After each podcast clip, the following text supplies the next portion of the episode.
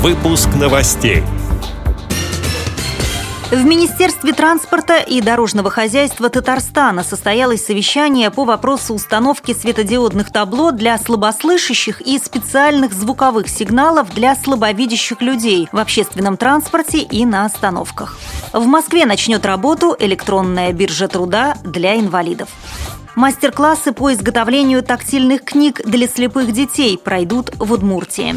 В Волгограде открылся трогательный зоопарк. Далее об этом подробнее в студии Наталья Гамаюнова. Здравствуйте.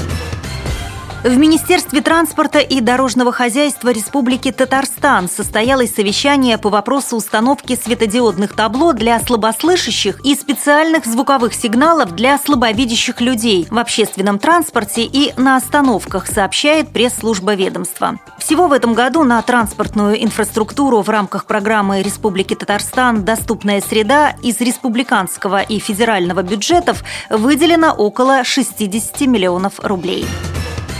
До конца 2014 года в Москве начнет работу электронная биржа труда для инвалидов. В прошлом году на реализацию программы по трудоустройству инвалидов и молодежи выделили около 1 миллиарда 700 миллионов рублей. Об этом заявил первый заместитель руководителя Департамента труда и занятости населения Москвы Вадим Кудряшов. Цитирую его слова. «Около 350 миллионов рублей было выделено для молодежи, а все остальное – деньги для инвалидов. Кудряшов отметил, что из выделенной суммы было использовано только 752 миллиона рублей. Это связано с поэтапным финансированием, добавил он.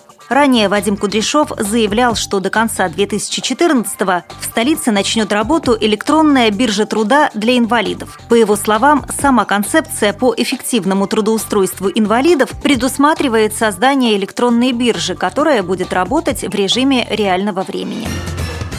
Мастер-классы по изготовлению тактильных книг для слепых детей пройдут в Удмуртии. Гражданская акция под названием «Теплые книги. Создание тактильной книжки-игрушки для маленьких слепых детей» состоится с марта по декабрь в Удмурской республиканской библиотеке для слепых. Преподавать искусство создания специфических книг будут специалисты Тульской областной библиотеки для слепых. Чтобы принять участие в акции, необходимо заполнить заявку, размещенную на сайте библиотеки. В Волгограде открылся трогательный зоопарк «Зверинец», где питомцев разрешается гладить и кормить. Подобные зоологические парки есть уже в Ростове-на-Дону, Перми, Казани, Екатеринбурге, Новосибирске и Красноярске. Прежде всего, они рассчитаны на детей. По этой причине в зоопарке нет хищников. В одном из двух залов находятся животные, которых можно погладить. Овцы, козлята, карликовые свиньи, кролики, цыплята, куропатки, страусы эмо, экзотические китайские шелковые куры, ежи и черепахи.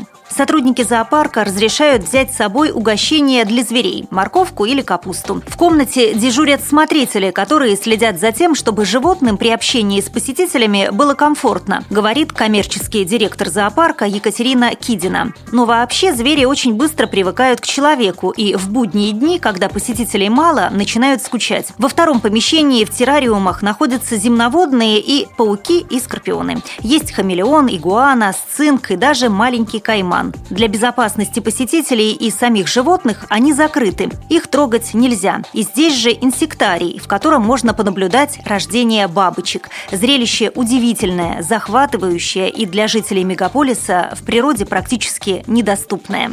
При подготовке выпуска использованы материалы информационных агентств и интернет-сайтов. Мы будем рады рассказать о новостях вашего региона. Пишите нам по адресу новости собака ру. Всего доброго и до встречи!